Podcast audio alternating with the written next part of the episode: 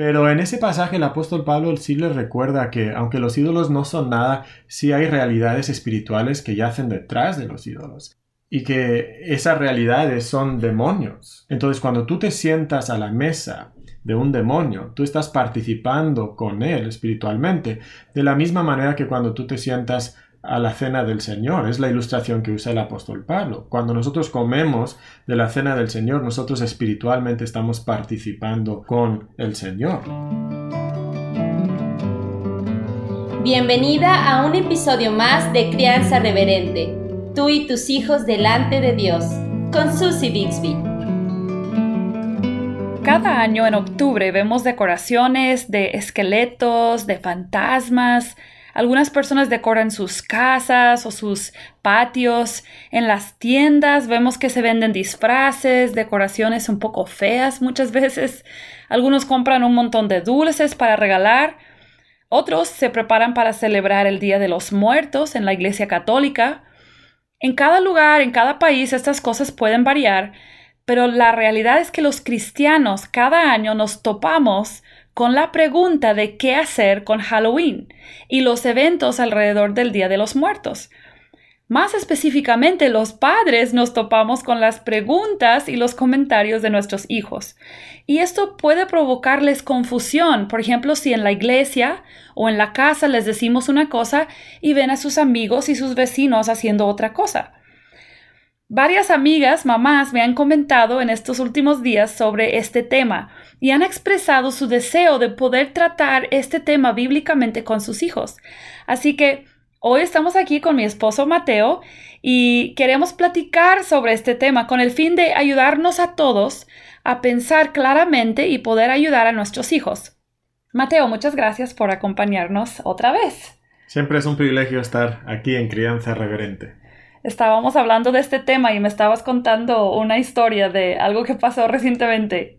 Ah, sí, recientemente estaba hablando con una hermana de la iglesia y le eh, estaba preguntando sobre las costumbres de celebrar Halloween aquí en el norte y una de las cosas que me comentaba es que aquí gritan mucho los niños cuando vienen a pedir dulces Noche de Brujas, Halloween. Y dijo que su hija un mes después sigue cantando Noche de Brujas, Halloween.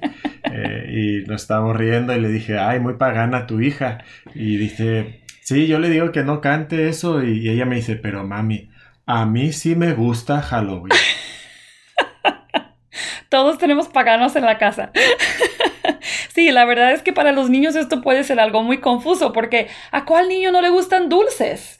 Y a para muchos niños simplemente Halloween eh, son dulces. De hecho, más o menos así va mi historia, porque yo de niña crecí en un hogar muy fuerte, cristiano, muy bíblico, muy tradicional, estricto, pero todos los cristianos salían a, recoger dulces de los vecinos en Halloween, nos vestíamos de princesas o, o lo que había en la casa que podíamos inventarnos un disfraz y salíamos y los vecinos nos daban dulces y en mi mente yo no lo asociaba con, con, nada malo. Entonces creo que es un tema donde hay muchas perspectivas diferentes y a veces hay confusión. Entonces, ¿cuáles son algunas de las perspectivas que hay sobre Halloween entre, entre los cristianos hoy en día? Pues hay un poco de todo, desde el extremo de que si sales a pedir dulces, estás sacrificando espiritualmente a tus hijos, a Satanás, hasta aquellos que lo ven perfectamente bueno y aceptable, que es solamente salir a pasar un rato con tus hijos. Entonces hay un poquito de todo acerca de, de lo que es el Halloween entre los cristianos. Sí, así es, creo que nos hemos dado cuenta de esto. Y yo creo que entonces los cristianos no están de acuerdo, hay un debate. ¿Por qué existiría entonces este debate entre cristianos? Pues existe mucho debate porque dependiendo de la región donde tú vivas, puede haber una asociación muy fuerte entre Halloween y el espiritismo, el ocultismo, incluso como decía aquí, lo que cantan los niños es Noche de Brujas, ¿no?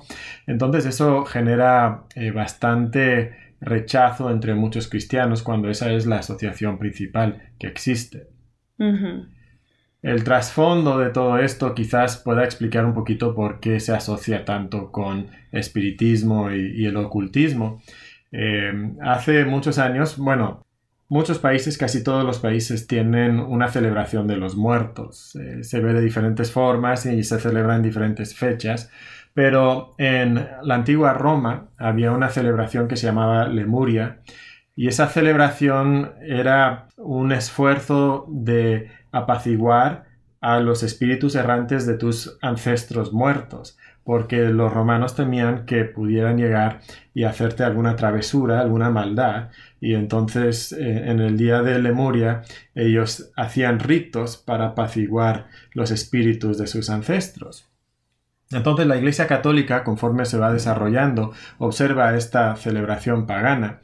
Entonces el Papa Bonifacio IV, en el año 609 o 610 después de Cristo, eh, mueve o crea una nueva fiesta que se llamaba la fiesta de todos los santos y lo pone el 13 de mayo, que es justamente cuando se celebraba la fiesta de, de Lemuria en Roma. Era su intento de como que no celebraran esa fiesta y tuvieran otra fiesta católica para poder conmemorar sí a personas muertas, pero que ya no fuera tan pagana la fiesta. Con el paso del tiempo, pues sí se dejó de celebrar Lemuria, pero había otra fiesta que quizás tiene todavía mucha influencia sobre el Halloween el día de hoy, y era la fiesta de Samhain. Era una celebración que tenían las naciones celtas, naciones eh, del norte de España, de Francia, de Inglaterra, algunas, algunas de las naciones al norte de Europa. Eh, y esta celebración eh, tiene mucho que ver con el Halloween como nosotros lo conocemos, porque ellos temían que cuando era el otoño, que había una noche donde llegaba la muerte al mundo, eh, cuando morían todas las, todos los árboles, todas las plantas, iniciaba el invierno, pues esa era la llegada de la muerte. Y en esa noche el velo entre el mundo de los muertos y el mundo de los vivos como que se difuminaba un poco. Y entonces los espíritus de los muertos podían viajar otra vez al mundo. Y ellos temían mucho lo que podía pasar esa noche. Literalmente creían esto, que los espíritus regresaban. Sí, sí, era, era su creencia. Entonces lo que ellos hacían muchas cosas para intentar apaciguar a esos espíritus. Ponían comida a la puerta de la ciudad para que los espíritus comieran esa comida, se saciaran y regresaran al inframundo. Eh, otras personas temían que pudiera venir un espíritu para raptar a, una persona viva. Entonces esa noche se vestían de disfraces de animales o de otros disfraces para que el espíritu no pudiera identificarles y raptarles. Em, mm, entonces, ¿crees que, por ejemplo, de ahí sale lo de los disfraces y lo de la comida? Quizás los dulces que, regalamos. Claro, por supuesto. Incluso em, esa frase que a veces gritan los niños, dulce o travesura, o dulce o truco. Eh, la idea era que si los espíritus venían y no había comida, entonces iban a hacerte una travesura, iban a hacerte una mm. maldad. Eso es un poco el, trasfondo de, esta de esta celebración, pero sí era un tiempo donde ellos, como creían que los mundos se estaban mezclando, había una sensación de que podían interactuar con los espíritus, que mm. podían predecir el futuro, eh, muchas veces ponían unas hogueras muy muy grandes y eran consideradas hogueras sagradas y, y entonces danzaban alrededor de esa hoguera toda la noche para estar en la luz sagrada de esa, de esa hoguera que les protegía de los espíritus y permitía a veces tener esa comunión y tener eh, esa vista hacia el futuro. Más o menos esa era la creencia de estas personas cuando celebraban el Samhain. Y entonces, eh, unos años más tarde, unas décadas más tarde, el Papa Gregorio III eh, por ahí del año 735, como un siglo después del primer papa que puso el Día de Todos los Santos, él mueve la celebración de Todos los Santos hasta noviembre 1, el primero de noviembre, que es la fecha mm. cuando se celebra el día de hoy, porque esa era la fecha de Samhain, eso era cuando ellos celebraban esta fiesta, y entonces era un intento de contrarrestar esta adoración que tenían. Entonces, nuestra celebración de Halloween hoy en día, sí podemos trazar las raíces a este tipo de cosas religiosas mezcladas con espiritistas y, todo eso. Y a veces creo que todos hemos visto artículos en internet y memes que la gente comparte, pero a veces no sabemos cuáles son los hechos en verdad de esas raíces y, creo que es importante que, que sí los entendamos. Así que ahora pensando nosotros como cristianos hoy en día, ¿qué significa esto? para nosotros? O sea, ¿la Biblia habla al respeto? Creo que si vamos a mirar en la Biblia podemos eh, encontrar un pasaje en particular que se refiere a esto y que pudiera ayudarnos. Bueno, no se refiere a esto en particular, pero se refiere a algo muy parecido. Y en la iglesia de Corinto había un problema. Y el problema era que algunos de los cristianos que se habían convertido querían seguir yendo a las fiestas en los templos paganos porque ahí se servía la mejor comida. Entonces ellos decían, mira, nosotros sabemos que eh, los ídolos no son nada, son un invento del hombre, entonces ¿por qué no podemos ir a las fiestas que se celebran en el templo? Ahí está la mejor comida, disfrutamos de una buena carne asada y nos vamos a casa, no pasa nada. Pero en ese pasaje el apóstol Pablo sí les recuerda que aunque los ídolos no son nada, sí hay realidades espirituales que yacen detrás de los ídolos y que esas realidades son demonios que hay demonios atrás de, detrás de eso. Entonces, cuando tú te sientas a la mesa de un demonio, tú estás participando con él espiritualmente, de la misma manera que cuando tú te sientas a la cena del Señor. Es la ilustración que usa el apóstol Pablo. Cuando nosotros comemos de la cena del Señor, nosotros espiritualmente estamos participando con el Señor. Y dice, no puedes sentarte a la mesa del demonio y a la mesa del Señor. Entonces les prohíbe tajantemente a los corintios de ir a esas fiestas y comer en los templos. Ahora, lo curioso es que esa misma carne que se eh, servía en esas fiestas había sido sacrificada a ídolos, ofrecida a los ídolos y luego ellos los comían en esa celebración sagrada eh, en el templo. Pero cuando sobraba esa comida, la vendían en el mercado. Y habían cristianos que decían, no solamente no debes ir al templo, pero no debes de comer esa carne que se vende en el mercado. Y lo que Pablo dice, mira, tú no tienes que preocuparte por el origen de esa carne, si ha sido sacrificada o no, tú compra y come y disfrútalo. Pero si vas, por ejemplo, a casa de alguien que te eh, está sirviendo carne y luego otra persona te dice, oye, pero eso es carne sacrificada a ídolos. Entonces dice, no comas. Dice, tú sabes que no importa, pero en la conciencia de esa persona si es algo importante, esa persona lo está asociando con una adoración falsa. Entonces el apóstol Pablo dice lo mejor en ese momento es no comer, deja de comer. Por el bien de esa persona. Por el bien de la conciencia de esa persona, porque queremos edificar a otras personas, no causar obstáculo para esa persona. Y parece que lo que Pablo quiere dejar en claro es que nosotros de ninguna manera estamos participando con ídolos, de ninguna manera estamos viendo bien interactuar, adorar, participar en algo que es una religión falsa y que expresa mm. realidades espirituales que, sí existen como, como demonios. Oh, muy bien. Entonces estas realidades, estas enseñanzas bíblicas nos pueden ayudar como, como padres, como familia a pensar bíblicamente sobre este tema. Pero no es verdad que también hay eh, elementos de nuestra cultura o, el contexto en el que nos encontramos. Tú dijiste hace un rato que aquí donde nosotros vivimos, los niños pasan gritando algo sobre noche de brujas. Entonces, obviamente aquí vemos lo que significa. Pero hay otros contextos, o sea, ¿cómo podemos entender, cómo debemos interactuar o hacer decisiones también basadas en el contexto en el que nos encontramos?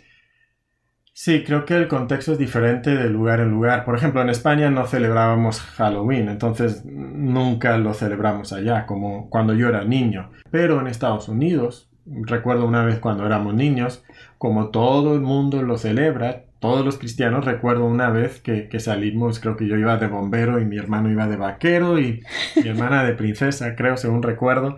Eh, salimos a pedir dulces y, y lo pasamos muy bien, ¿verdad? Pero en el contexto de Estados Unidos, realmente entre muchas personas no tiene una asociación tan fuerte con eh, cosas así que hemos mencionado, de espíritus y de brujería y de ocultismo.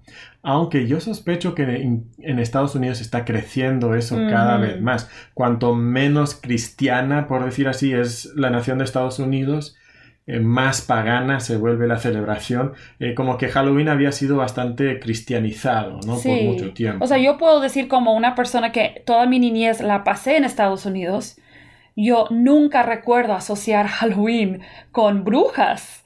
Y si un niño de la colonia de repente salió vestido así como una bruja o algo, todos los demás decíamos, ay, pero ¿por qué viene así? Entonces tienes razón, o sea, yo crecí sin esa idea, esa asociación de Halloween, pero la verdad es que en muchos contextos, especialmente entre en, los países eh, latinoamericanos, por lo del Día de los Muertos y todo eso, sí hay una asociación fuerte. Entonces, como familias cristianas debemos tomar en cuenta la cultura también, además de la enseñanza bíblica? Sí, tu contexto cultural por supuesto que influye y lo que cada persona tiene que evaluar es en tu contexto cuál es la asociación principal de Halloween. Y creo que si es principalmente con espíritus, con demonios, con monstruos, con brujería. Aquí en México todavía muchas personas creen en curanderos, cuando esa es la asociación principal que existe en el contexto donde tú vives, probablemente mi recomendación sería no participar de eso. Si es simplemente un tiempo donde vamos a salir a pedir dulces y regresar a, la casa y comernos los dulces, pues bueno, entonces quizás sí. Entonces creo que sí, en cada contexto hay que evaluarlo. Pensando como padres, entonces tenemos que siempre estar conscientes de que lo que hacemos impacta a nuestros hijos y influye el, concepto que ellos también están eh, construyendo en su mente. Sin importar la decisión a la que nosotros llegamos como familia, cómo deberíamos de ver y hablar de otras personas que sí de alguna manera practican o participan. Y podemos hablar quizás de otros creyentes y también de inconversos.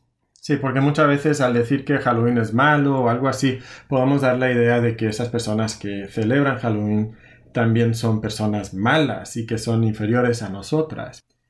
Entonces, con las personas inconversas, primero no nos debe sorprender que participan de cosas que desagradan a Dios y, aun si estuvieran realmente eh, adorando a los demonios o a los espíritus malignos, pues eso no debería de sorprendernos. Así se portan. Pero también reconozcamos que la gran mayoría de las personas que celebran Halloween no están adorando a Satanás, no están entregando sus corazones a Satanás de, algún, de alguna forma. Entonces creo que debemos evitar sorprendernos o también juzgarlos, etiquetarlos de esa manera. Y los creyentes que participan de Halloween, eh, cuando quizás nosotros algunos decimos que no deberían, otros decimos no, pues sí se puede. Creo que el otro pasaje bíblico que habla de carne sacrificada a ídolos tiene mucho que ver aquí también. El otro pasaje Romanos 14 y 15, donde dice, mira, que no debemos de disputar sobre estas cosas debatibles, nos dice que eh, si, uno come de la carne, que no menosprecie a su hermano que no come de la carne. El que no come de la carne no debe de juzgar a su hermano que él piensa que está siendo muy eh, liberal y que está adorando a los ídolos. No, dice, no te menosprecies, no, no, no se menosprecien, eh, no se juzguen, sino recibíos en amor. Y además lo que destaca es, mira, cada quien tiene que estar convencido en su propia opinión, pero recuerda que vas a dar cuentas ante el trono de Jesús. Entonces, lo más importante no es lo que tú opinas, sino lo más importante es lo que Jesús opina. Entonces, estudialo, llega a una convicción clara, pero luego no juzgues o menosprecies a otras personas que hacen algo diferente a lo que tú haces. Yo creo que nuestra tendencia con nuestros hijos es querer protegerlos de maldad y por alguna razón Halloween es como una maldad más grande en nuestras mentes, pero se nos olvida que podemos comunicarles. Cuando decimos algo como, no, eso es malo, esa gente es mala, ellos pueden entonces ver a sus vecinitos, a sus amigos, a sus compañeros de la escuela, como con una superioridad en lugar de un amor que entiende que la necesidad más grande que tienen sus compañeros o sus vecinos no es que dejen de celebrar Halloween, es que conozcan a Cristo y quizás el amor y la falta de juzgarles puede ser una puerta abierta a que ellos quieran escuchar. Entonces creo que ese es uno de los factores importantes hablando con nuestros hijos acerca de otras personas que hacen cosas con las que no estamos de acuerdo, sean creyentes o sean inconversos cuidar mucho esa actitud de superioridad moral, porque la verdad es que todos somos malos. todos somos pecadores necesitados. Y creo que por alguna razón en Halloween nos sentimos como personas mejores porque no participamos de eso. Y fácilmente podemos transmitir eso a nuestros hijos sin incluso darnos cuenta. De hecho, cuando nosotros pensamos en las cosas que son de mala influencia sobre nuestros hijos, hay muchas cosas que son mucho peores que Halloween.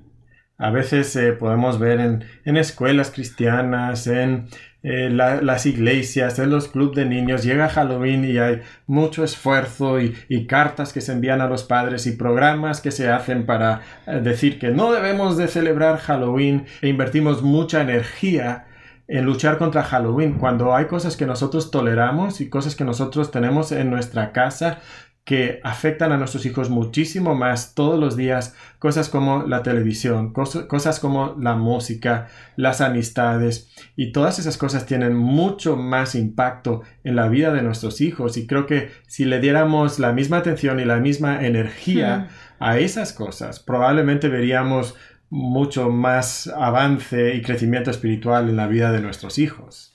Sí, yo estaba pensando que hay programas y series de televisión que muchos padres permiten a sus hijos ver. De hecho, hay muchos padres que ni saben lo que sus hijos están viendo, pero incluso hay series, programas, películas que, tienen contenido que habla de cosas como eh, espíritus y, y demonios y todo esto. Y ahí dejamos a nuestros hijos sentados viendo esas cosas sin ayudarles a discernir lo que es malo, lo que es bueno.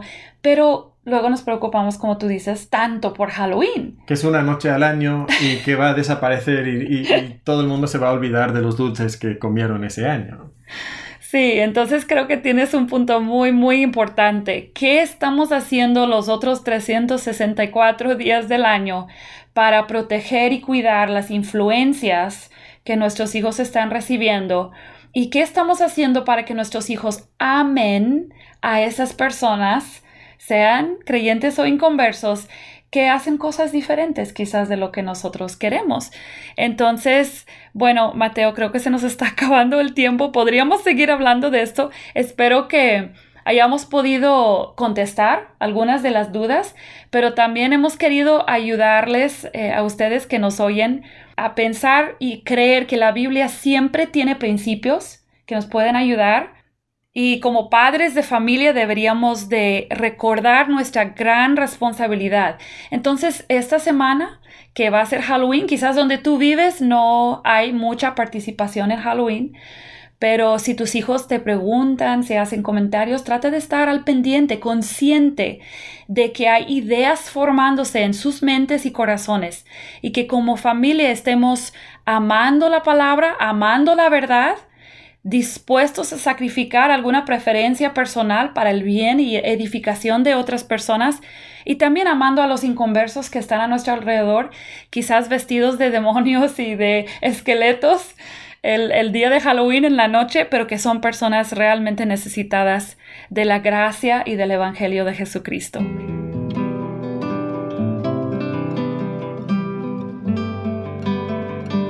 Has estado escuchando Crianza Reverente te esperamos la próxima semana para seguir aprendiendo sobre el cómo adorar a Dios a través de nuestra crianza. Visítanos en crianzareverente.com y síguenos en nuestras redes sociales.